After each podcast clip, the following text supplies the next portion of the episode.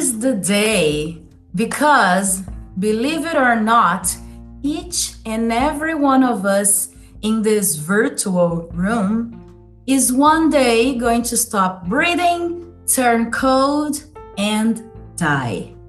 Carpe diem, seize the day, boys. Make your lives extraordinary. John Keating, Robin Williams, em Sociedade dos Poetas Mortos. Hey, Calviners! What's up with you? Tudo bem com vocês? Aqui é a professora Jutokita. E aí, gente? Olá, pessoal. Bom, aí tem essa introdução, né, com essa fala maravilhosa em inglês. Então eu só vou falar em português mesmo. Tudo bem com vocês? Aqui é a parte de biologia. Besta. Fala maravilhosa não é minha. É do John Keating, Sociedade dos Poetas Mortos. Mas imagina Ele... eu lendo isso. Você consegue, Patrícia. Patrícia, não esquece que a gente tem aula sexta-feira. Verdade, vou fazer a tarefa, prometo. Bom, gente, a gente começou com essa quotation, essa citação do, do Robin Williams em Sociedade dos Poetas Mortos. É, que ele fala para aproveite o dia, né? Todo mundo sabe o sentido de carpe diem. É, porque um dia, ou se tem uma certeza na nossa vida, é que todos nós iremos encontrar a morte. E a gente tem que aproveitar o que a gente tem, no contexto que a gente vive, por mais limitado que seja, para fazer a nossa história se tornar extraordinária. O poder está só nas nossas mãos, né, Pati? Mas como que a gente faz? Eu sou um vestibulando, Patrícia. Como que eu faço em 2020, nesse contexto caótico, depois de todos esses episódios complicados que vocês lançaram aqui no Calvin Cast? Bom, a gente nem falou welcome, né, to another episode. É verdade, é verdade. E a gente também não apresentou nossas convidadas hoje. Acho que a gente está ansiosa. É, então vamos lá acho. por partes. Pauta, Juliana. É, vamos voltar, assim, e vamos lá apresentar, porque a gente está realmente. É, tá vendo? É isso que está refletindo, essa ansiedade, ansiedade. Dessa, quarentena, dessa quarentena. Né? Tá todo mundo bem assim. A gente sai da caixinha de vez em quando. Faz parte. Faz parte. Então a gente trouxe aí alguns episódios de alguns convidados que professores, né, para vocês e hoje a gente traz alunas nossas do nosso colo para falar com vocês aqui. Temos duas alunas, uma aluna atual do curso pré-vestibular e uma que foi nossa aluna no ano passado, uma vez Kelviner, sempre Kelviner, sempre né? Kelviner. Então vamos aproveitar, a, apresentar aqui as nossas alunas. Gabi Machado, Gabriela Machado, do pré-vestibular. E aí, Gabi, tudo bem? E aí, Ju, e aí, Paty? Estamos aqui hoje, né, para conversar sobre um assunto bem tranquilo, né? Só que não. É, bem intenso também. E é um prazer estar aqui. É muito bacana a gente poder ter esse espaço que o Kelvin disponibiliza para a gente, né? E é muito legal a gente poder conversar sobre isso, que é um assunto que a gente geralmente não dá muita atenção. A gente presta muita atenção na questão de tenho que estudar, tenho que fazer não sei o quê, tenho que fazer minhas metas, e a gente nunca pensa no, na nossa cabeça, na nossa mente. Então, acho muito legal a gente falar disso. E vamos comentar hoje. Nossa, tem muita coisa boa para a gente falar. E aqui a gente também trouxe a Betina, a Betina Aguilar, que foi nossa aluna ano passado no pré-vestibular, e hoje ela é universitária do curso de medicina da PUCamp. E aí, Bê, tudo bem com você? Oi meninas, tudo bem e vocês? Muito feliz por estar aqui também. Bem-vinda, bem-vinda ao nosso episódio. A gente fica muito contente, por exemplo, com a fala da Gabi, de, de encontrar esse espaço, né, que é o podcast, para a gente falar sobre essas coisas que não dá tempo de falar muitas vezes na sala de aula, né? Gabi, ainda mais no contexto da quarentena, né, que a gente não vê as pessoas de verdade, né?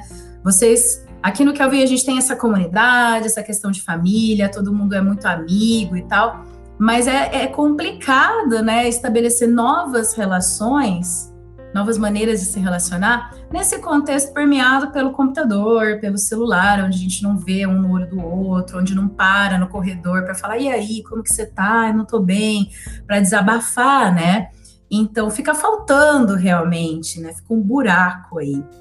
E a gente está aqui para falar, para dar voz para as meninas, na verdade, é, das angústias, ah, das estratégias, das reflexões de estar como uma vestibulanda em 2020, essa, esse contexto extremamente delicado, né, Paty? De o cursinho já é complicado, né? Por si só, então, ele já tem uma pressão, né? De estar tá total. Exato, tem gente que, que muitas pessoas falam: ah, não, eu não quero fazer cursinho porque eu não dou conta da questão emocional, porque é muito complicado. E aí vem, pá, quarentena, né? Pandemia, e traz esse peso enorme para a realidade dos nossos alunos, né? É, a Gabi está vivendo isso agora, então, assim, esse, ela vai falar um pouquinho mais. Esse é o segundo ano de cursinho dela. Então, poxa, né? Imagina ela entrando nesse segundo ano pensando assim: agora vai, agora vai. Pá, março, 16 de março, desgraça, fica em casa. Como que eu vou estudar, né? E a Betina, por seu lado, assim, consegui entrar na faculdade, uhul, tô de boa agora. Pá, pandemia, volto para casa dos meus pais. E aí, né, gente? Como lidar com esses contextos complexos que a vida nos apresenta, né? E aí a gente vem de um episódio, o episódio anterior, que a gente trouxe uma discussão um pouco holística, né, Pati? Exato, né? Sobre a vida plena. A gente falou aí pelo lado da filosofia, da biologia, a gente falou da psicologia, sobre a questão do que é a vida plena, né? Que a felicidade ela pode ser um momento, ela não, ela não é algo duradouro. Mas a vida plena é mente, corpo, espírito, ou seja, o equilíbrio. É o caminho do meio, né, Ju? É o caminho do meio. E o caminho do meio, ele é extremamente difícil, porque não faz, não é muito parte do nosso exercício como ser humano, né? A gente sempre tende a querer é, ir para as beiradas, né? Para os extremos, para aí para a parte mais extrema, né? Então a gente está nesse contexto aqui tentando falar que o, talvez o segredo seja viver o momento viver o presente. Agora, como que eu faço isso? Esse é o grande segredo, né? Essa é a grande dificuldade. E aí, para introduzir o tema, antes de passar a voz para as meninas, eu e a Paty, a gente estava conversando sobre é, um vídeo do Karnal, um vídeo bem curtinho, pessoal, do, que tem no YouTube, chama Qual a Sua Visão de Trabalho? Apesar dele falar do trabalho, é, a gente pode trazer a realidade da, da reflexão dele para a realidade dos estudantes, né? Tanto vestibulandos quanto universitários. Porque pensa assim com a gente, o cursinho, ele não é mais uma, uma realidade de, de ensino médio, né, parte? Parece que já é meio que um trabalho que você tem, você já tem uma, algumas responsabilidades que só dependem de você. Não vai ter ali um professor, um diretor chamando a tua atenção, ó, você tem que tirar notas, tem, você não está fazendo tarefa, né? Você tem que fazer simulado. Então, o aluno ele já assume essa responsabilidade, responsabilidade para ele, né? É, essas obrigações, a rotina, eu tenho um objetivo, se eu não cumprir com, o meu presente, eu não sei se eu vou conseguir colher o, os frutos aqui no final do ano ou no, no, início do ano seguinte, né? Então, é uma proposta muito similar à proposta do, da realidade do trabalho, né? E, e aí, quer falar alguma coisa, Paty? Não é, eu ia comentar isso, porque você deixa de estudar para a prova, né? Então, quando você deixa de estudar para a prova, então você vai estudar para o vestibular, mas e como que você faz isso? Né? Qual que é o conteúdo? É a matéria dada, a matéria estudada? Então, uhum. Então, assim, você tem que criar uma disciplina, e eu acho que isso é muito difícil, né? Você sai de uma situação em que tem um calendário, ah, a matéria da prova por exemplo, é até tal capítulo é biologia A com a biologia B e a matemática A, matemática. Então tá, um, dois, três. É isso que vai cair. Pronto. É Tava tudo organizado, né? Aqui no cursinho, não. É cada um que vai ter que estabelecer a sua estratégia de estudo, sua rotina. Não vai ter mais uh, o vigiar e punir da direção uhum. e da coordenação. É você que vai ter que ser o seu próprio carrasco, em aspas, aqui usando as palavras até do Byung-Chul Han, que eu vou falar já já. E eu achei interessante uma, um paralelo que o Karnal é, estabelece com o trabalho no passado e como que é hoje em dia, né? Então ele fala que antigamente o trabalho ele era penoso fisicamente, né? Porque as pessoas tinham que usar o seu corpo, ou seja, né, para trabalhar nas fábricas, etc. Então, seu organismo, seu, os seus hormônios, a sua fisiologia, elas serviam para sanar as dificuldades mais físicas que o seu corpo sofria após um dia inteiro de trabalho. Isso era uma realidade um pouco menos estressante no sentido mental, era algo mais físico. E o físico, até que de uma certa maneira, a gente consegue dar uma controlada, né? Agora, hoje em dia, o trabalho é estressante mentalmente. A nossa realidade, ela desgasta a nossa cabeça, o nosso cérebro, a nossa mente. Pensa na, no, no, no, em inúmeros casos de problemas de ansiedade, distúrbios mentais, depressão e etc. Que é assim, é avassalador, né? É o que a gente vive, a desgraça do mundo contemporâneo. Mesmo se você não tem um problema mais sério de ansiedade, muito provavelmente você sofre agora na quarentena de um negócio que chama overthinking. Uhum.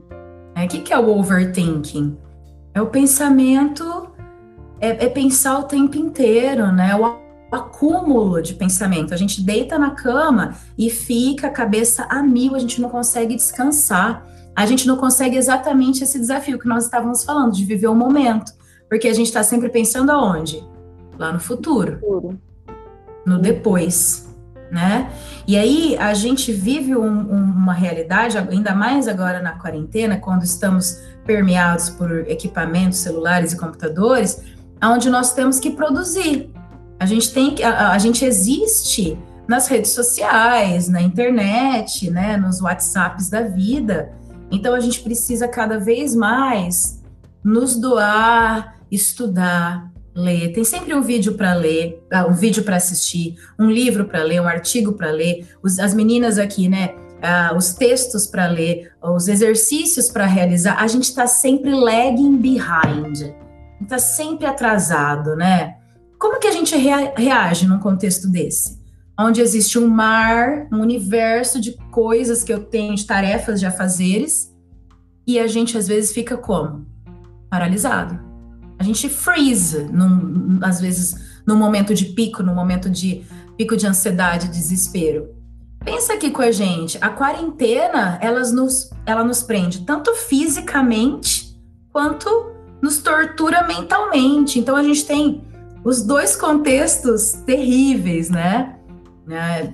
Dentro desse, dessa realidade de 2020 que nos foi apresentada. O Karnal menciona outra coisa também que eu achei bem perturbadora ele fala que hoje em dia existe apenas um tipo de suicídio aceitável. É aquele quando a gente fala, ah, eu tô me matando de tanto trabalhar. No caso das meninas, né, talvez eu tô me matando de tanto estudar. Nossa, não aguento mais, tô me matando, o cursinho tá me matando, tô estudando demais. Claro que alguém vai falar, nossa, mas alguém vai falar assim, nossa, coitada, mas olha só, ela estuda tanto, olha que dedicada, é algo admirável é um, é um tipo de suicídio aceitável. As pessoas admiram isso. Nossa, olha, ela trabalha tanto, ela estuda tanto, né? Que, que qualidade, né, que essa pessoa tem.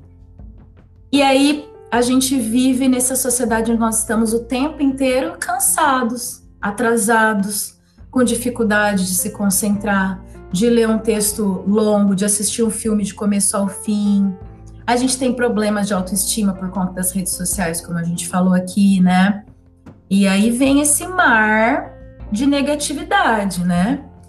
E, e aí você também tinha algumas coisas para acrescentar nesse sentido, né, Paty? Que você estava ponderando sobre o, o, o, o, o teu trabalho, né? Como que está sendo aí para você também como professora Exato, porque eu sempre fui, desde, desde a minha época de estudante, seja aí na, no ensino médio, na graduação e depois como profissão, uh, sempre é, fui o tipo de pessoa que precisava produzir o tempo todo.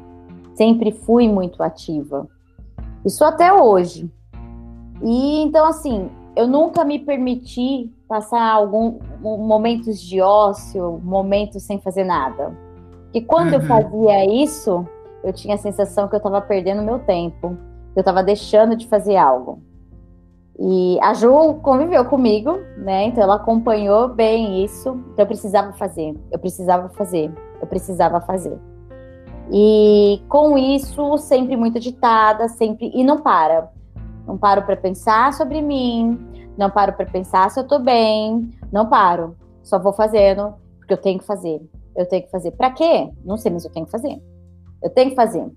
E aí eu sempre fui muito de criar cronogramas, de criar organizações. E quando as coisas saíam daquilo que eu tinha organizado, nossa, eu ficava doida. Eu tinha organizações, às vezes eu me preparava para elaborações de prova e tudo mais, depois profissionalmente, com um mês de antecedência, com um mês e meio de antecedência, com aula assim.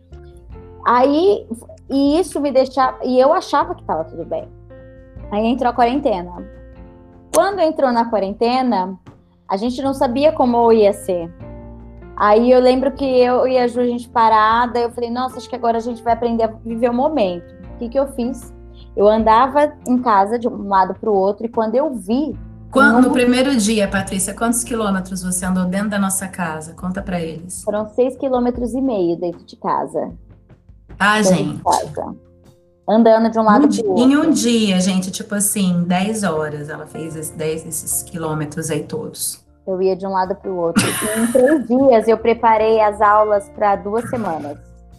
Foi, depois ela ficou sem nada para fazer. E eu não aguentava. E a hora que eu não tinha nada para fazer, eu entrei em desespero. E aí eu vejo muito essa questão dessa necessidade de produzir. E, e, eu vejo que os alunos, de certa forma, não é nem o produzir, mas é a necessidade de ter que estudar. É o não se permitir parar. E é, quando é, eles não... falam muito das matérias acumuladas, né? Isso. Do jeito que você, do jeito que você fala de ter que preparar as provas, as avaliações, eles falam não, mas as provas, matéria, a matéria está acumulada, a biologia está acumulada, matemática tem um monte de exercício, nanana, e parece algo sempre inatingível, aquele peso que fica nas costas e tal e que nunca se alcança. Aí vem, uhum. não, vem férias, eu vou conseguir colocar em dia, e não consegue. E aí começa tudo de novo no segundo semestre. E é, e é uma piração. E às vezes a gente acha que tá tudo bem assim, porque sempre fui assim. E aí, com a quarentena, com algumas mudanças, eu realmente quase surtei. Na verdade, eu surtei e quem não? Quem, quem não surtou não? aqui, Kelvin Nurse? Exato, surtei. Surtei, achei que eu ia ficar louca, achei que eu não ia dar conta. Eu queria jogar meu celular fora e eu pensava, não vou jogar porque depois eu não posso comprar outro, não tem dinheiro. E aí, a, fui, né, passei e, e isso fazendo terapia e com a foi ao médico, né, de repente para ver alguma medicação para controlar a minha ansiedade, porque como disseram, eu estava quase tendo um burnout, porque eu estava na estafa mental. E eu ia, por exemplo, então assim, eu tinha coisas que eu gostava de fazer que era treino. Então eu ia treinar, só que eu me matava no treino. Eu me matava no que eu estava fazendo para ver se conseguia ir e não estava resolvendo o treino já não funcionava para mim, as coisas que eu gostava já não funcionavam para mim, porque eu simplesmente não me permitia parar. E aí eu tinha a sensação, às vezes, sabe cachorro que corre, corre atrás do rabo e fica tentando fazer as coisas e não resolve nada? Então eu colocava tudo para fazer e não conseguia resolver nada, igual barata tonta, perdidinha, perdidinha. Eu começava e não terminava, eu começava e não terminava, eu começava 10 coisas e não terminava nenhuma das 10. E aí, de, com, com, quando eu comecei, iniciei a, a medicação, eu comecei a tentar parar um pouco. E eu comecei a me permitir não fazer. E uhum. isso foi importantíssimo. Quando eu me permiti não fazer, eu vou dormir hoje porque eu tô cansada, não adianta eu tentar. Amanhã eu faço. Tá atrasado? Tá às vezes nem estava atrasado, estava atrasado para mim, porque eu queria fazer antes. E tudo bem não fazer. Amanhã eu faço, amanhã tem outro dia, amanhã eu tenho mais um dia todo para fazer. E tudo bem sair desse meu cronograma, tudo bem ficar com a matéria atrasada. Às vezes é melhor eu estudar a matéria do dia, essa matéria atrasada eu tento depois. Diminua a quantidade de exercício, não preciso fazer tudo. E aí isso foi conseguindo com que eu me organizasse e às vezes eu me deparo em chegar dias à noite e falo, nossa, mas eu vou fazer o que hoje? Não, não tem nada para fazer. Mas aí eu falo, calma, eu não tenho nada para fazer. E tá tudo bem. E eu vou fazer isso. O nada para fazer significa fazer algo para mim. Eu vou assistir um filme, Isso. eu vou ler um livro, ou vou ficar babando sem fazer nada. Às vezes eu não quero nem ver séries que me façam refletir, eu quero só uma série, tipo aquela novela Água Exato. Eu quero rir, ou quero ficar. Ah, e pronto, durmo, não penso. E isso tem sido para mim, na verdade, isso tem aumentado a minha produtividade no final. Porque a hora Perfeito. que eu me dedico, eu faço. Perfeito, Paty, porque aí você está inteira naquele momento e não fazendo aquilo só porque você tem que fazer para adiantar, porque você precisa, porque, porque, porque, que é a sociedade do super desempenho que fala o Byung-Chul Han é, na uhum. sociedade do cansaço, aonde que nós já incorporamos esse carrasco, como eu falei, né? A gente não precisa, né? Igual o aluno do cursinho, de uma coordenação, de uma direção falando, você tem que fazer isso. Não, a gente já fala na nossa cabeça, mas você deveria estar tá fazendo isso. Você uhum. deveria, você tinha, você tem, você nananã. E aí a gente fica nessa piraceia, você não vive nada direito, você não estuda direito, você não fica com a sua família direito, né? você não está presente nos momentos onde você tem que estar presente. E a conclusão do, do Byung no livro é justamente é buscar o que a gente falou no episódio anterior da vida plena, buscar é, viver o momento, viver o presente, estar presente no contexto que você está vivendo. Quando aí o Karnal no, no vídeo ele fala que uma das chaves da felicidade que ele descobriu no trabalho é justamente viver o momento que eu estou. Agora, as pessoas têm uma, uma visão muito tópica. Ah, eu vou viver o momento, então, ai, que delícia, esse momento vai ser gostoso. Não, gente. Viver o momento é também viver a tristeza que você está vivendo agora, é o cansaço que você está vivendo agora, é o, a frustração que você está vivendo agora. Não é essa coisa cor-de-rosa, não, de fazer, uhum. ter, fazer meditação e ficar pleno todo dia porque eu faço meditação. Não, cara. O budismo diz que a gente tem que entender que nós passamos por fases cíclicas a fase do sofrimento, o cessar do sofrimento, a entrada na felicidade, o pico da felicidade, depois você já vai para o sofrimento de novo. Então é isso. Você está você tá no momento de sofrimento, vive, chora, fica triste, escuta uma música deprê, assiste um filme triste, no outro dia você acorda, abre a janela, acende uma vela, né? Olha para o céu, fala que mundo bonito e continua, cara. Uhum. Essa, essa visão aí hippie, essa até positividade tóxica que a Carla bem uhum. tinha mencionado no, no, nos episódios anteriores. Então, viver o presente é viver o que você está exatamente tendo na sua frente. E aí, algumas perguntas do Karnal que eu queria deixar ressoar no ar desse episódio, antes de passar para as meninas. É, nesse contexto, 2020 é isso que a gente tem, todas essas desgraças que a gente não precisa mencionar mais. Tá, de acordo com essa realidade que eu tenho para hoje, o que, que eu estou fazendo para mim? O que de fato eu estou fazendo para mim mesmo? Que destino eu estou dando para minha existência de acordo com os propósitos que eu estabeleci para mim agora. Qual é o meu propósito de vida para 2020, independente da quarentena? É. Aqui no Kelvin, o nosso propósito é para orientar a sua caminhada na busca e na realização dos seus sonhos.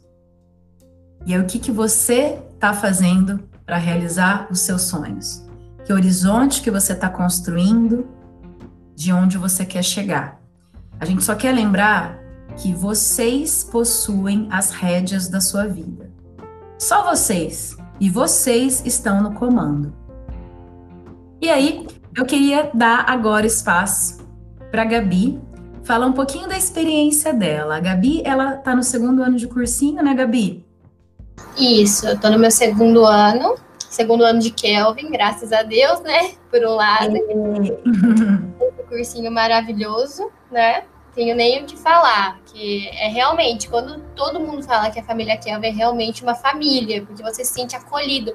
Não tem um ambiente é, tão grande assim de competição. Sempre tem, porque é um pré-vestibular, mas não, você não sente, não é tão palpável assim. Mas enfim.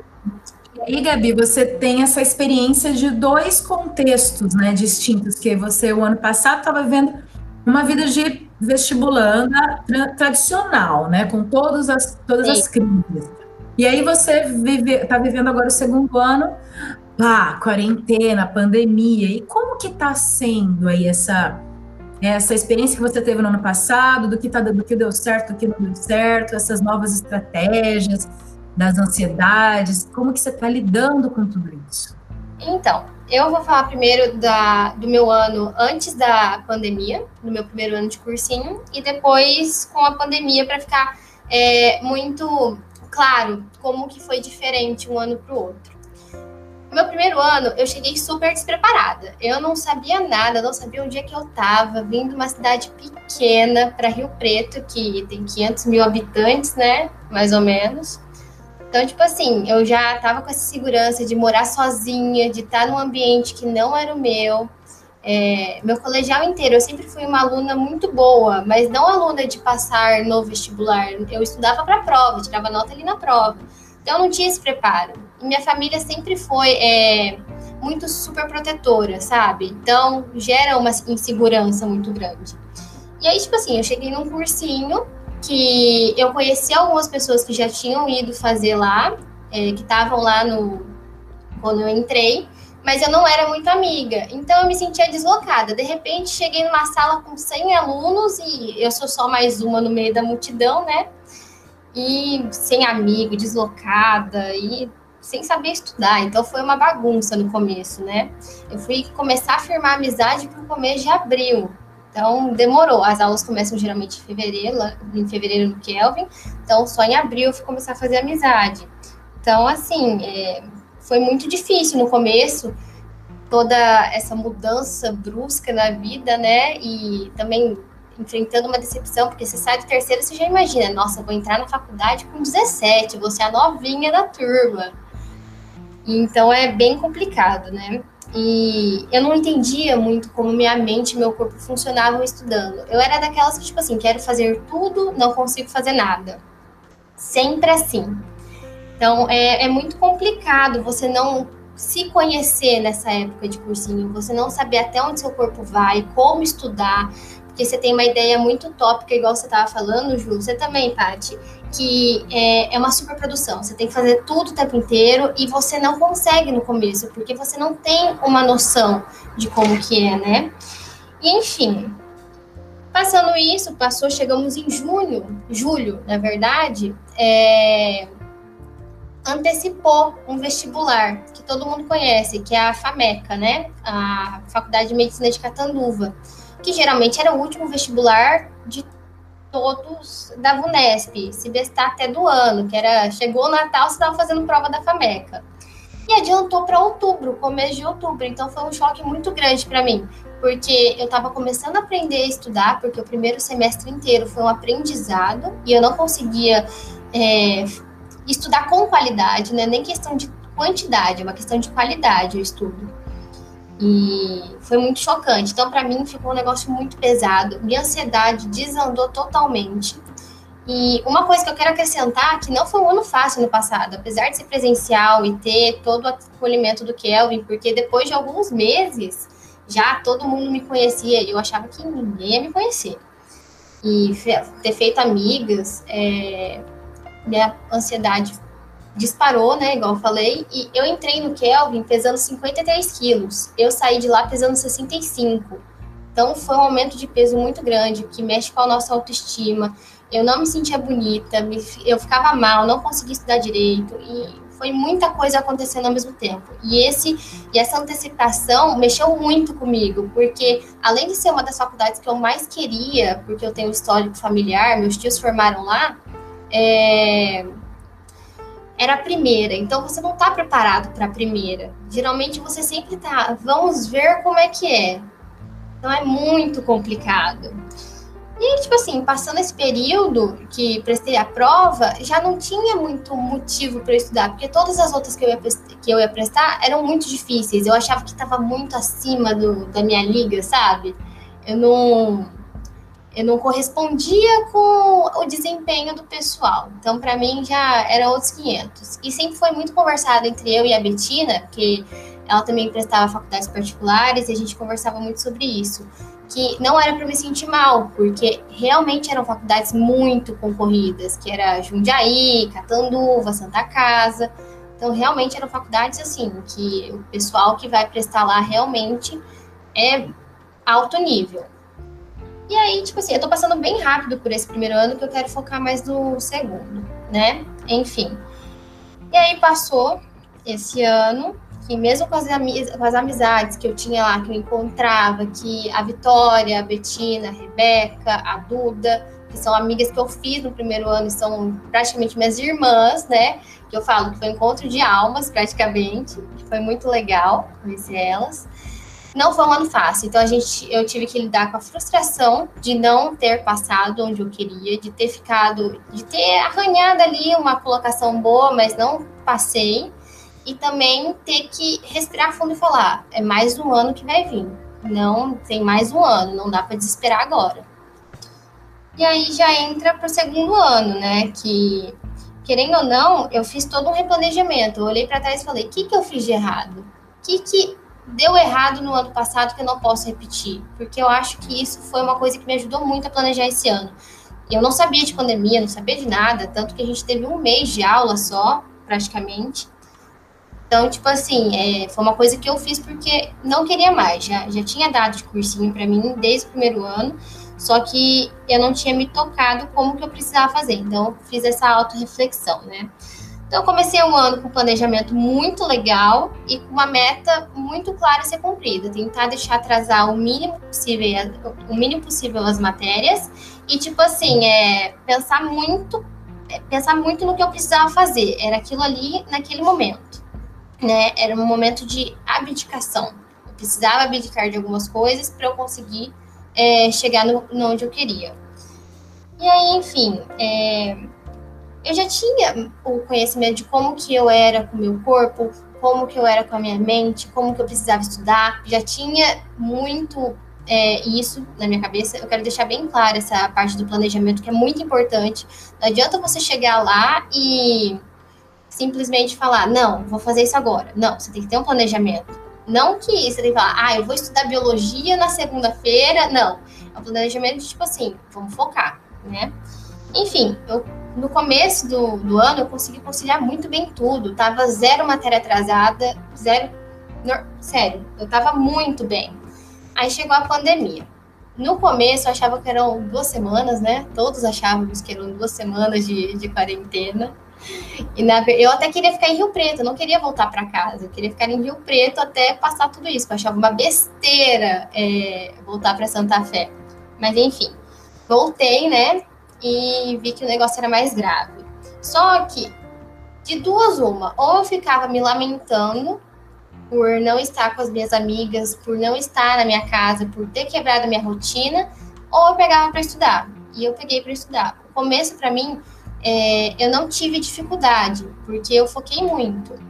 E eu sei que eu sou uma exceção, que todo mundo no, no comecinho não sabia como lidar. Mas eu não, eu foquei porque eu já tinha um planejamento, eu já tinha desde o ano passado como que eram as aulas. E o Kelvin é, foi, como que eu posso dizer? É, no começo todo mundo estava perdido, mas eles fizeram um perdido organizado vocês fizeram um perdido organizado, não, não tinha muito segredo, né? Começaram a gravar as aulas, soltar, então a gente tinha um planejamento, e enfim. E aí, é, meu ritmo aumentou de estudo, então eu fui começando a aumentar. E quando teve a, a troca de aula gravada para aula ao vivo, eu comecei a me embananar toda, porque eu não tinha conseguido terminar algumas coisas, aí começou a acumular matéria. Começaram a acumular matérias e eu me desesperava, não conseguia entender o porquê disso. Mas enfim, bola para frente, vamos continuar naquele esquema, porque eu estava vendo que estava gerando resultados quando a gente vê uma matéria que a gente não entendia e hoje a gente entende, é uma das sensações mais, é, nossa, gratificantes do mundo. É uma das sensações muito gratificantes. E para mim isso estava me movendo. E foi passando o tempo. Quando chegou julho, chegou num estágio que eu não tinha mais cabeça, não tinha, eu estava numa estafa mental tão grande de estudar, ser super produtiva e ter que fazer isso, ter que fazer aquilo, que eu não conseguia fazer nada. É o famoso quero fazer tudo, não consigo fazer nada. E eu percebi que eu precisava de férias. E bem quando eu comecei a precisar dessa, desse gás, liberou duas semanas. Fiquei uma semana inteira sem fazer nada, sem mexer em nada, porque eu sabia que se eu mexesse, eu não ia descansar. E na outra, comecei aos poucos, fazer uma coisinha ou outra ali de manhã, e quando voltou, já tava uma energia toda renovada, né? Só que, tipo assim, é, vai chegando o final do ano com as incertezas de não saber se data do vestibular vai manter, se vai adiar de novo, é, é muito complicado. Então, ainda gera essa insegurança. E eu pus na minha cabeça que eu ia viver um dia após o outro, estudar a matéria do dia, ficar focada ali, fazer os simulados que eu faço todo sábado e domingo. Antes eu fazia só de sábado, e aí chegou num ponto que eu falei, não, preciso treinar outras coisas, e aí peguei sábado e domingo. Enfim, fui conciliando. Só que assim, eu sem uma válvula de escape não ia rolar. Aí falei, não, preciso criar alguma coisa que eu goste de verdade, que vai me ajudar a me distrair e também vai me ajudar a esquecer dos problemas que, que foi? Eu amo ver filme, amo todos os tipos de filme, de ação, aventura, drama, tudo, comédia, tudo, tudo, tudo. Então, para mim, foi o ideal separar sexta-feira à noite, é um dia que eu tiro para mim, é, que uma hora que eu tiro para mim. Eu vejo filme, acabo minhas coisas do cursinho, não vejo mais nada. Vou ver meu filme, descanso, que sábado tem o simulado, mais tranquilo do que você estudar, porque você está testando, é, você está sendo mais cirúrgico onde que você quer pegar, né? Então, para mim, foi muito bom criar isso. Essa sexta-feira à noite, para mim, foi o, a melhor coisa que eu inventei. Enfim. É, e também, quando foi chegando em outubro, que foram liberando que ia ter Semana do Saco Cheio também, eu já estava meio esgotada, já estava meio de saco cheio, né? Igual a semana diz. E eu falei, não, eu vou parar, não aguento mais. E, enfim, eu parei uma semana de novo. Então foram três semanas que eu tive que parar, porque eu não, não ia dar conta de continuar, ia ser prejudicial para mim, não ia ser uma coisa que ia me acrescentar.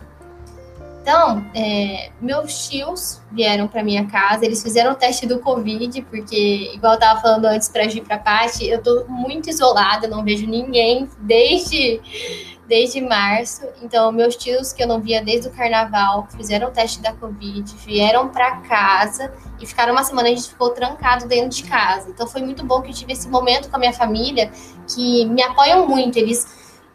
Eu nunca senti pressão deles direto no meu cursinho, porque eles sempre foram muito compreensivos, eles viam que eu estava fazendo a minha parte, então era isso que importava. Enfim, aí passou essa semana, realmente dá aquele desgaste, você não consegue voltar direito, né? Principalmente nessa reta final, você fica meio, não sei o que eu faço, o corpo pesa e, enfim, é bem complicado. Mas a gente tem que continuar, faltam só dois meses, um mês e meio para algumas provas começarem. Então, se você não continuar estudando, não continuar pegando firme, realmente você vai nadar, nadar e morrer na praia. Então, é, tem que focar muito no, no que você quer, né? Eu fiz isso, pelo menos, me ajudou muito. E, enfim, eu tava também pensando aqui, eu anotei, eu tenho uma colinha, porque eu não sei contar história em, em, em ordem cronológica, então eu tenho minha colinha aqui.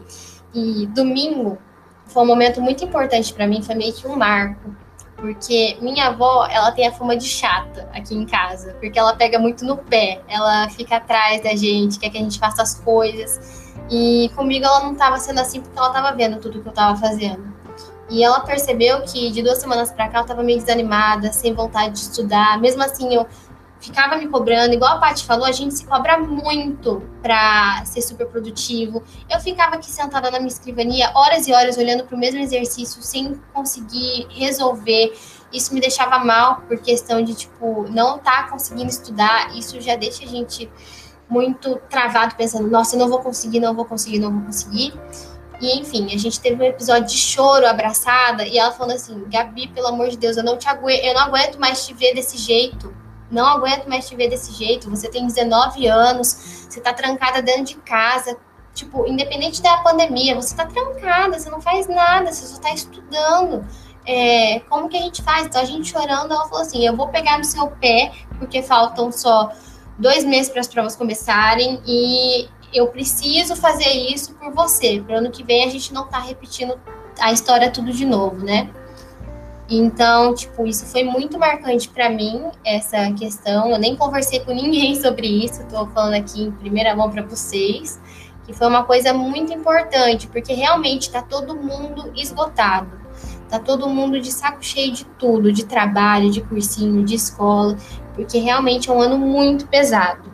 E em relação ao meu peso, eu fui uma pessoa que mudei muito meus hábitos, porque esse ano, mesmo se eu não tivesse entrado na pandemia, eu falei, gente, eu preciso fazer alguma coisa, eu não tô me sentindo bem, eu preciso focar, então é, eu me alimentar bem também foi outra válvula, é, foi uma outra válvula de escape que eu arrumei, que eu tinha que ver assim, o que, que eu preciso fazer. Sei que eu fui contra a maré em duas vezes aqui, né? Que eu consegui estudar, consegui manter um ritmo legal, consegui manter o foco e consegui emagrecer. Hoje eu voltei pro meu peso, né? Então, tipo assim, é, foi realmente duas coisas que me ajudaram a passar por tudo isso. Porque realmente o dia começa para mim e acaba muito rápido. Eu acho que muita gente sente isso, que tá passando muito rápido as coisas, porque a gente não para, é a cabeça o tempo inteiro trabalhando.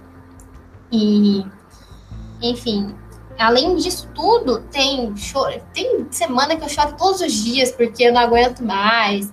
Aí a ansiedade de chegar, que é assim, tem hora que eu quero que as provas cheguem logo, tem hora que eu não quero ver jamais, não quero que cheguem nunca, porque eu, não, eu acho que eu não estou preparada.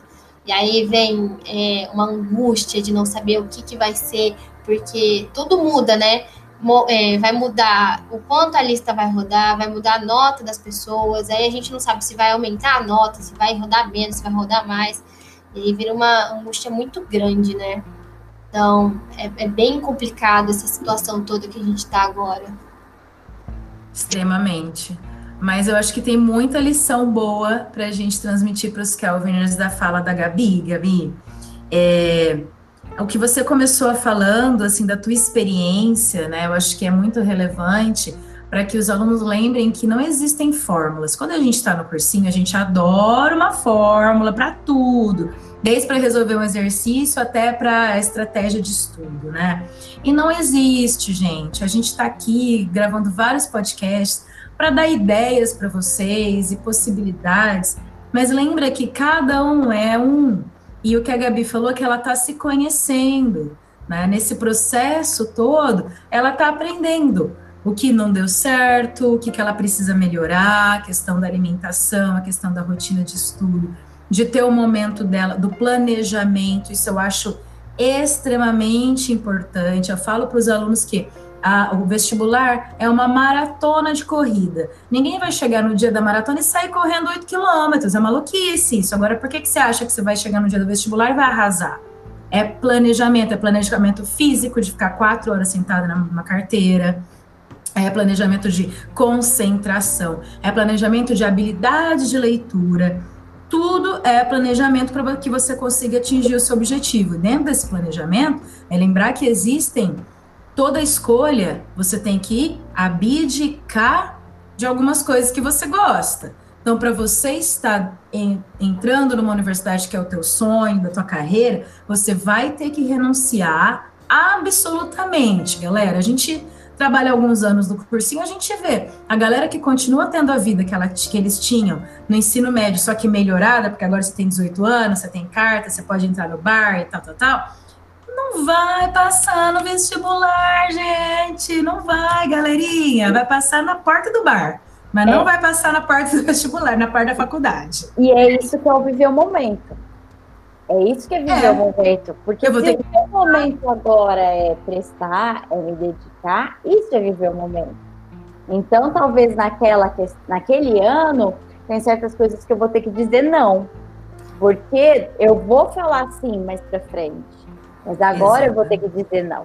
Então, isso é viver o momento, é também saber dizer não. E o legal, Gabi, que você comentou, é no, na semana de férias, eu descansei porque eu precisava. Isso, isso. Isso é, é, é, se conhecer, é colocar o limite do não adianta, eu vou fazer e não vou ter qualidade, eu vou ter horas, mas não tem qualidade. Então é Exato. é melhor não fazer, porque eu, isso é se conhecer, isso é se permitir. Eu vou fazer outra coisa, vou curtir. Porque também não adianta, né, Paty, você, você estabelecer aquela rotina maravilhosa, aquele planejamento perfeito e seguir, seguir, seguir, não dando atenção para o teu corpo, para tua mente e chegar nas vésperas da prova e pirar de ansiedade, de medo, de né, burnout. Lembrar que você precisa também sair do eixo de vez em quando. Você precisa chorar, você precisa ficar mal. Você precisa entrar nesse desespero de tipo, meu Deus do céu, eu não sei se todo esse esforço que eu tô fazendo vai, vai dar certo, porque a gente não sabe mesmo, é normal, não sabe, ninguém tá gar garantia de nada. Sai Sim. do eixo, é o que eu falo do budismo, você sai do eixo, você chora, você desespera, você chega lá no fundo do poço, aí você volta, aí você vai voltando devagarzinho. E quão importante é ter as pessoas que a gente ama perto da gente que nos amam de verdade nesse momento. Você falou da tua avó, isso é muito catártico, né? De, é. de estar ali com a pessoa que, com as pessoas que, que acreditam em você, porque às vezes você não acredita mais em você. Sim, Ju. E também foi muito é, essencial para mim, pelo menos, que minha família inteira aqui dentro de casa, que eu moro com meus dois avós, minha mãe e minha irmã, minha avó e minha mãe fizeram um esquema gigantesco para eu poder focar simplesmente no estudo, sabe? Porque, igual eu falei, eu tô isolada de tudo e de todos. Então aqui não tem ninguém mais para limpar a casa. Tem só minha mãe e minha avó, e a casa é grande. Então, depois do almoço, todo mundo tem que ajudar a lavar a louça. E para mim, elas me pouparam disso tudo para focar no que eu queria. E no primeiro ano de cursinho, uma coisa que realmente todo mundo, o que acontece com todo mundo é o deslumbramento. Nem sei se essa palavra existe desse jeito, mas, mas você deslumbra demais com as coisas novas, com as amizades novas, que você quer sair, que você quer fazer não sei o quê. Eu falo isso porque eu me deslumbrei um pouco. Um pouco não, é. Então, tipo assim, às vezes eu saía com a Vitória e com o namorado dela, que, são, que é uma amiga minha, que é, nem era muito na maldade, porque a gente chegava em casa meia-noite extrapolando, né? E ajudava muito a dar aquela relaxada de mudar os ares e tudo mais. Esse ano eu não tive, que foi uma, é, foi uma renúncia, né? Além da pandemia. Mas, enfim, é bem complicado essa situação do primeiro ano. Eu acho que o primeiro ano, se você não for muito focada, igual vi muita gente ao meu redor, você não consegue é, fazer o que é preciso. Eu não foquei na, na hora que eu precisava focar. Eu foquei a partir do anúncio que ia antecipar o vestibular. De julho até outubro, eu meti o pau. Eu peguei e fui, estudei pra caramba. Nossa, eu arregacei estudar. Mas o que, que adianta? Igual você falou da, da maratona, o que, que adiantou? Eu estudar muito e não ter estudado lá atrás, não ter conseguido manter uma rotina. Tudo bem, que era tudo muito novo, eu não sabia como que eu fazia, mas mesmo assim, eu queria uma coisa muito além, entendeu? Eu cheguei uhum. separada, não tinha uma rotina de estudo, que é muito importante você já ter. Você não consegue do nada fazer seis horas batido, né? De estudo. Nossa Senhora. Não é consegue. Complicado com qualidade, não.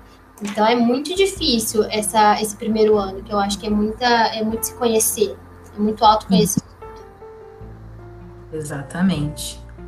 E aí a gente tem a experiência, a experiência da Betina, que é uma experiência diferente dentro do mesmo contexto, né, B? Que você entrou na graduação agora em 2020, então todos aqueles sonhos, né, tipo, ai, agora, agora eu vou, cheguei aqui no meu lugar, agora eu vou arrasar. E aí, pá, volto para casa porque é quarentena. E como que tá sendo, Betina? É fazer faculdade à distância, primeiro ano de medicina. Conta pra gente um pouquinho aí da, da sua experiência. Nossa, gente, antes de tudo eu queria falar que vocês definiram muita coisa que aconteceu comigo na época de cursinho, né? Parecia que vocês estavam lendo meu, meu pensamento. Foi muito real mesmo, tudo que vocês falaram, nossa, super importante. Mas, continuando essa linha de raciocínio, o cursinho foi muito pesado, né? Então, todo estudante de medicina, ou todo vestibulando de medicina sonha em pisar na faculdade e a gente cria algumas coisas na cabeça, expectativas e tudo mais. E chegando na faculdade esse ano, eu sempre falo sobre isso com a Gabi, né? A gente é muito próxima, estamos sempre dividindo nossas experiências. Sim. e aí, esse ano, eu entrei início de, de fevereiro e fiquei, acho que até finalzinho de março. Então, eu, de, eu consegui conhecer um pouco da faculdade. Eu fiquei uns dois meses lá. E de início foi tudo maravilhoso, tudo que eu sempre sonhei. Eu não sei se vocês conhecem o campus da PUCamp, mas é um sonho. A gente estuda na frente do nosso hospital, um hospital universitário. Eu sou completamente apaixonada, era realmente a faculdade dos meus sonhos. E nossa, era tudo, eu tava voando, sabe? Era maravilhoso, porque no ano de cursinho, o meu, eu me identifiquei demais com o que a Paty falou, com o que vocês falaram. Eu tinha um cronograma que eu tinha que seguir a risca para vocês terem noção, eu não atrasava matéria, no, o máximo era uma semana. Eu não, senão eu dava um jeito de estudar. E isso me machucou demais, psicologicamente, fisicamente. Eu emagreci uns 7 quilos, ao contrário da Gabi, eu emagreci. Então eu cheguei no final do ano exausta e eu queria poder realizar o meu sonho. Então foi maravilhoso. E quando deu a pandemia, eu não imaginava também que a gente ia ficar todo esse tempo fora. Eu acreditava que ia ser uma semana, nem duas, eu não trouxe nada. Não trouxe roupa, eu não trouxe nada. Eu tive que buscar, inclusive, mês passado, porque eu tava desde então sem nada aqui em casa. Tinha deixado tudo em Campinas. E chegando aqui em casa é totalmente diferente. É difícil ainda mais aprender medicina online. A gente tem práticas online, que é muito difícil, sabe? O legal da medicina, que a gente sempre sonha, é aquele contato com o paciente, a gente não faz nada no primeiro ano, né? De não pode pôr a mão, mas a gente conversa, a gente encontra, a gente vai para o hospital, é, acompanha é, o professor e a gente não tem nada disso online. Isso acaba dando uma desanimada. E eu sempre comento, tem gente na minha turma que nunca pisou o pé na universidade. Então é uma frustração enorme. Para mim nem tanto, porque eu tive os meus momentos, eu pude aproveitar, eu tive a minha chopada de recepção dos bichos, o trote solidário mas tem gente que está entrando e não teve nada disso. Então, a faculdade que era para ser um sonho pós-cursinho, pós-ensino médio, super desgastante, acaba virando uma frustração, né? Porque não dá para a gente é, conhecer como é a faculdade sendo online, EAD. A gente nem conhece direito as pessoas com quem a gente vai passar seis anos. E é muito difícil estudar, é muito difícil se concentrar. Eu sempre fui uma pessoa super regrada e vira e mexe às sete da manhã, eu tô tendo aula e eu tô na cama, escutando, porque eu não tenho é, aquela vontade de levantar da minha cama para conhecer, para ir no campus da minha faculdade, para ver meus amigos. Não tem nada disso. É um negócio que depende muito da gente. Então isso é muito difícil. A gente fica louco na quarentena. Eu fiquei louca. Porque a gente não sabe o que faz. Ao mesmo tempo que você fica, ai, eu tenho que estudar para prova, eu tenho que, que estudar essa matéria, você fica, nossa, para que, que eu vou estudar se eu vou ter que repor tudo isso lá para frente? Porque a gente tem que repor todas as nossas práticas.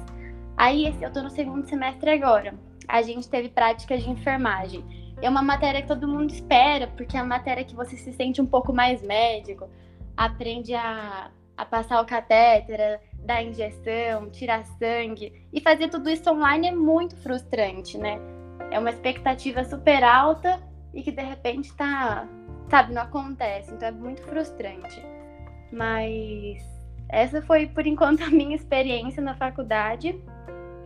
Eu curti muito o começo, mas as minhas lembranças boas são todas do passado, de, do início do ano, porque do EAD, para falar a verdade, foi foi está sendo muito difícil para estudar, para conseguir absorver o conteúdo.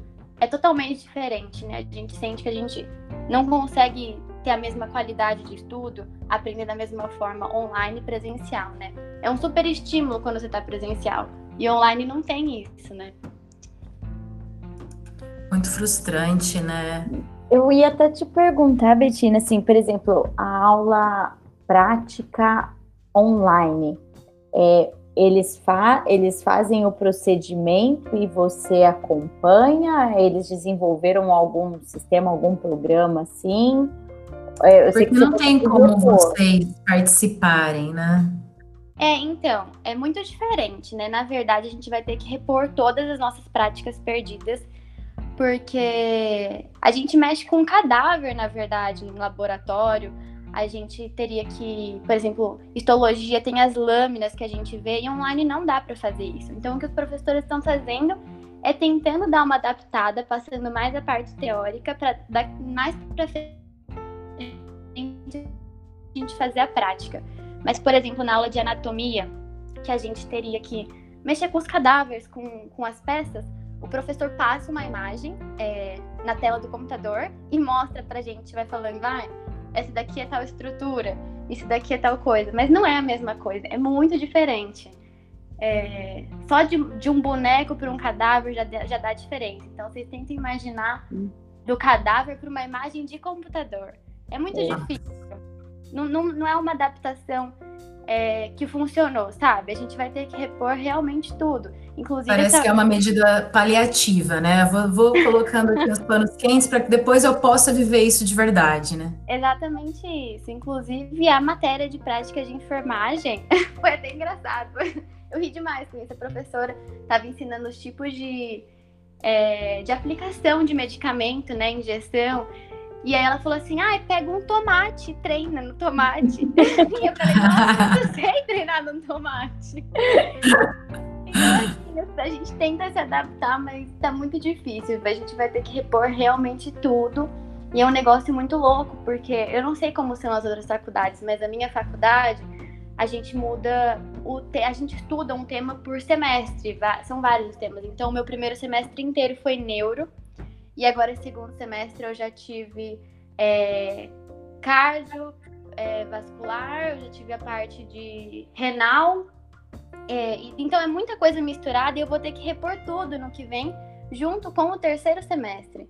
Então, é uma loucura, sabe? Eu fico realmente preocupada é, se eu vou dar conta, se vai dar certo, porque é muita matéria, sabe? Matéria de um ano a gente vai repor em o quê? Dois meses? Então, Meu Deus. É bem frustrante mesmo, ainda mais para quem não teve oportunidade de conhecer como é estar na faculdade, né? Tem gente que realmente nunca pisou na universidade, nunca conheceu ninguém pessoalmente. E isso para mim, nossa, se tivesse acontecido comigo, eu ia estar tá chorando aqui agora. Pelo menos você teve um gostinho, né, B? Nossa, sim, um gostinho que eu tô louca para poder. Para voltar, para provar nossa, de novo. Sim, muito, muito. Eu era apaixonada, sou, né? Mas mas isso pode ser uma. É, eu falo assim, né? A gente tem que tentar enxergar o lado positivo. Por exemplo, eu aprendi a me permitir não fazer coisas para produzir mais depois e ter uma consequência positiva para isso. Eu aprendi a viver o momento achando que eu vivia antes, sabe? Eu sempre achei que eu estava fazendo certo. e eu precisei de uma pandemia para me dar um tapão na cara e falar: ah, pegadinha do malandro, você não estava fazendo certo, não. Nossa. E aí. difícil.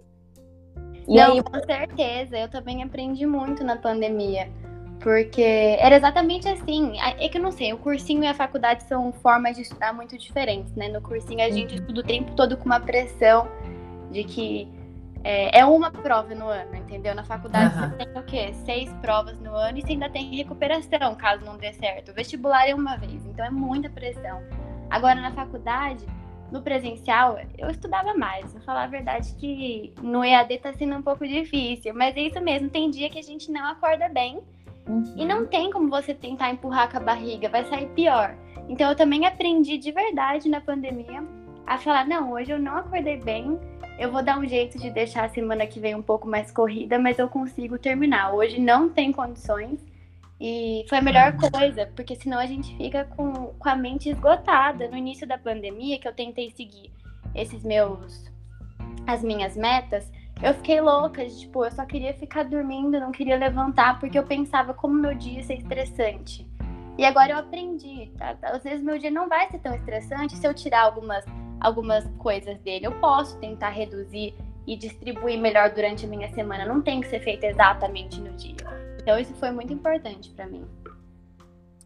Nossa, quanto, quanto aprendizado que a gente está conseguindo tirar daqui hoje, hein, Paty? Exato. E eu vou dizer uma coisa para vocês. Eu acho que por mais difícil que, que tudo, né, a, da forma como acontece, o desespero de será que eu vou dar conta quando as aulas voltarem, na hora que eu tiver que repor essas aulas presenciais, né, as práticas, será que eu vou dar conta na hora que chegar o vestibular e eu vou ter, né, como que eu vou fazer? Eu acho que o que vocês passaram e evoluíram e cresceram deixaram Perfeito. mais forte. Vocês estão Exato. mais fortes. E talvez na hora que chegar lá na hora de fazer a prova, vocês vão lembrar tudo que, que vocês passaram, sabe? O ponto de estresse, as coisas, e talvez isso ajude a ter mais controle ainda na hora da prova. Que olha o que vocês Exato. estão lidando o ano todo. Sim. Olha, Exatamente. Pode falar, Gabi. Vou falar para vocês. Quando a Betina falou que realmente ela não deixava atrasar nada, é que eu lembrei desse episódio agora e ela vai dar risada. Teve um dia, temos vídeos disso, inclusive, ela estudou duas matérias de biologia ao mesmo tempo. Ela está estudando duas matérias ao mesmo tempo. Uau! E, gente, pior que eu conseguia fazer essas loucuras e dava certo, sabe? Foi um ano que eu peguei, eu sempre tive metas.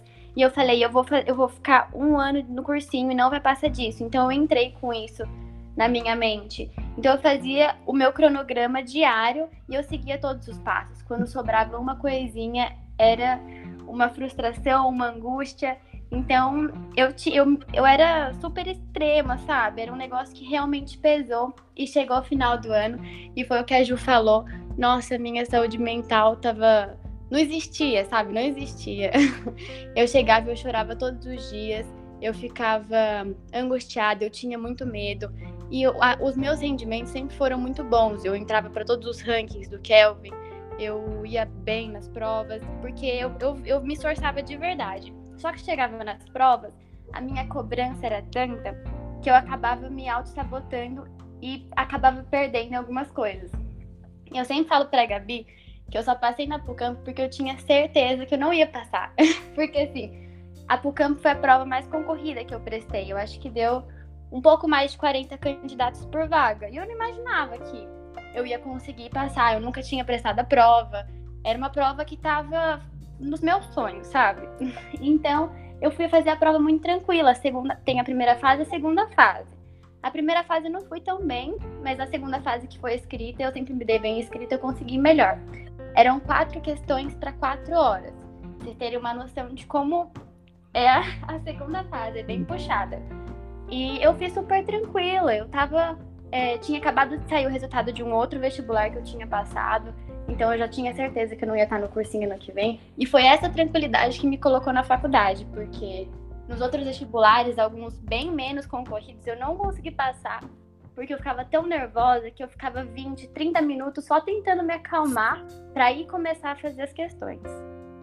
Não, a Betina, ela é uma pessoa que realmente, é, eu sentava do lado dela das 7 às 7, eu brinco, né? A gente sentava das 7 horas da manhã até 7 horas da noite lado a lado, né? Que tinha a baia à tarde, né? Que é o lugar de estudo. E eu nunca vi uma pessoa tão focada igual ela. Eu nunca vi na minha vida. Ela sentava, o mundo não existia ao redor. Ela ia fazer simulado do Kelvin, o mundo não existia ao redor. Então, tipo assim, quando eu vi ela antes da prova de. Eu acho que foi Catanduva, né, B? Que ela tava branca, ela não conseguia, ela tremia inteira. Eu foi falei, isso mesmo gente, não é possível. E, e, a Betina, eu sempre, todo mundo sempre soube que ela ia passar. A gente achava que ela ia estourar a boca do balão, porque ela era uma pessoa que, tipo assim, é muito focada no que ela queria, é, sempre, estudava de segunda a segunda, sem reclamar nem nada. E ela sabia de tudo e de todos, tinha toda a aula. Gente, isso eu não me esqueço. Ela parava e me olhava assim de lado e fazia umas perguntas, olhava pra cara dela e falava, Betina, pelo amor de Deus, que é isso? Não sei. Uhum. E ela sempre foi muito assim, sabe? Então, tipo, total admiração, orgulho e felicidade, felicidade, né? De ser amiga dela, porque ela é um exemplo total. Ai, que linda! Obrigada, Gabi. Nossa, fico emocionada. Mas eu sou real a prova viva de quanto o emocional prejudica na hora da prova. E, uhum. nossa, afeta demais. Eu não tinha tempo para ir no psicólogo do cursinho, porque eu tinha que terminar as matérias. E no fim, acabou que deu certo, né? Eu tô na faculdade que eu queria. Mas poderia não ter dado, né? Porque eu acho que isso foi uma, uma tentativa de acerto, que no final foi uma autossabotagem pro meu psicológico. E no fim das contas, acabou afetando no meu rendimento das provas. Mas é isso, é um eu, e, e, eu acho que também serviu de aprendizado, aprendizado para você lidar com outros desafios que surgirão na sua vida, né, Betina? De, de às vezes não ter que viver a coisa tão a ferro e fogo desse jeito. Sim, com certeza. Nossa, agora na faculdade eu tô aprendendo a, a curtir um pouco mais a vida. É que eu realmente tinha essa coisa de o meu ano de cursinho vai ser um ano, entre aspas, perdido de de momentos bons. O que é uhum. errado, né? Não deveria pensar assim, mas eu me privei de muitas coisas porque eu queria que fosse só um ano e pronto. Eu não queria ficar Sim. mais tempo. Então eu dei ao máximo, ao máximo mesmo, eu não poderia ter dado mais aquele ano. E acabei me esgotando demais. Mas quando eu entrei na faculdade, já entrei com outra mentalidade de eu tô aqui para curtir, eu já fui virada para aula. Aí a gente vai uhum. festa. Quem nunca, né? Né? Ainda mais quando a aula seguinte é antropologia, né? Pelo amor de Deus. gente, mas que legal, duas experiências uh, distintas, mas ao mesmo tempo com muita coisa em comum. Vocês são amigas e conviviam juntas, né? Mas duas experiências diferentes que a gente pode, que os alunos podem pegar o que tem que o que faz sentido para eles, aplicar e, e mudar algumas coisas, né? Talvez que não estão dando certo na vida deles. Legal. Eu queria só fechar esse episódio com uma historinha. Eu adoro historinhas. É uma historinha que é que o, o Karnal contou nesse vídeo, na verdade é do Clóvis, do Clóvis de Barros, do professor Clóvis, contada pelo Karnal, né? Mas que acho que todo mundo já ouviu essa história alguma vez na vida que o, o, o, Clóvis fala que ele estava tava lá no, no, primário, né? Uma, uma, criancinha lá na escola, todas as dificuldades de viver ali no primário, sair do, do, ensino infantil, e aí lhe disseram que o ginásio que era legal, o primário não era legal. Aí chegando no ginásio, aí falaram que não, era no colégio que as coisas aconteciam. Quando ele chegou no colégio, falaram não, mas espera aí, tem vestibular você tem que passar no vestibular. Quando você entrar na faculdade, aí você vai estudar só o que você gosta. Você vai, ver que delícia, que satisfação que vai ser. Ele entrou na faculdade e viu que não era mais assim. Não era bem assim. E disseram para ele que não, pera, mas quando você começar a trabalhar, a tua carreira que vai te trazer satisfação. Ah, ele começou a trabalhar, mas ele estava no estágio. Aí do estágio falaram que ele tinha que ser efetivado. Na efetivação, que ele tinha que alcançar um patamar acima, buscar um cargo acima, mas que um dia ele ia chegar lá, naquela sala, com aquele salário, com aquela vista. E aí, que no fim da vida, ele ia se aposentar, e aí sim, ele ia poder desfrutar.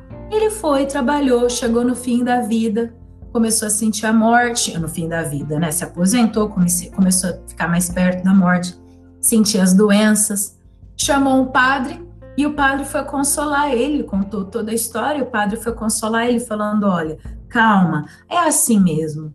Mas quando você chegar no paraíso.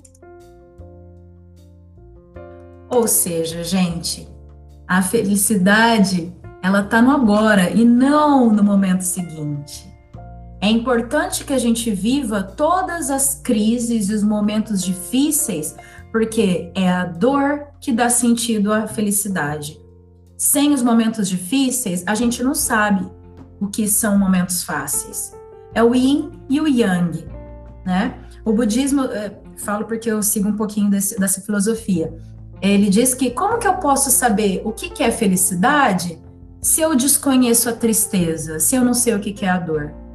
Eu só conheço a felicidade porque eu já vivi a dor, né? Então a gente volta lá para o começo do episódio.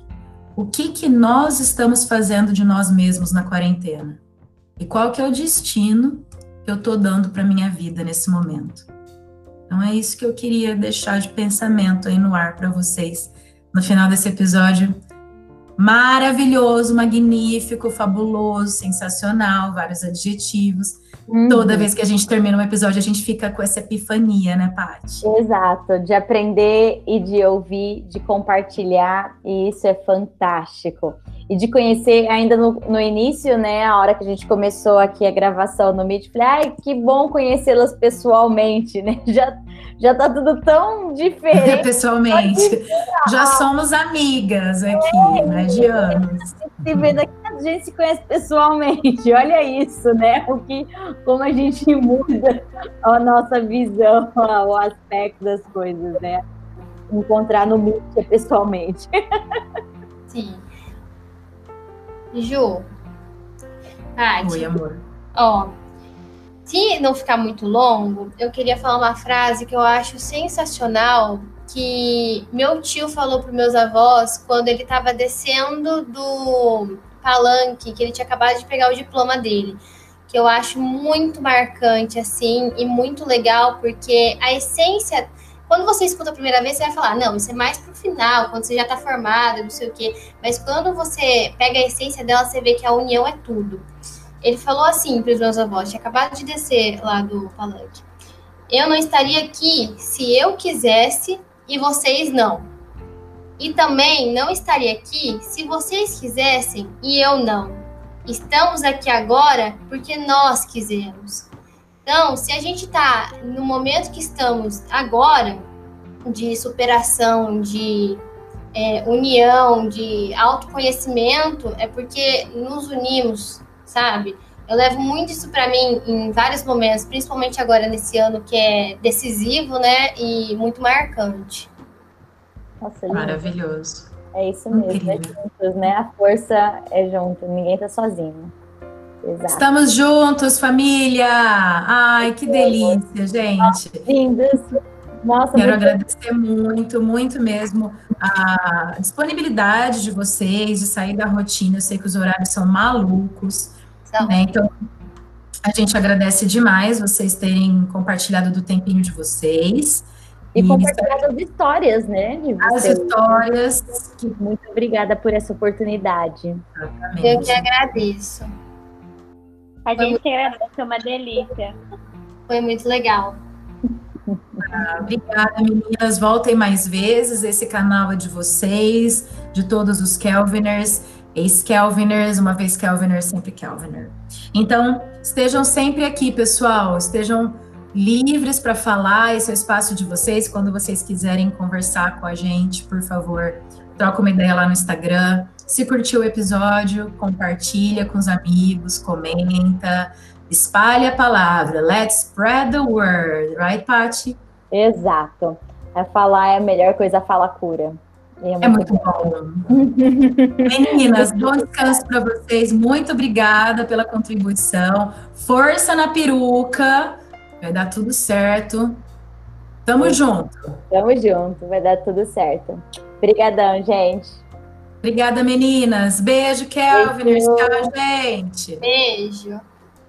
Beijo, gente. Tchau, Betina. Tchau, Gabi. Até mais, tchau, pessoal. Tchau.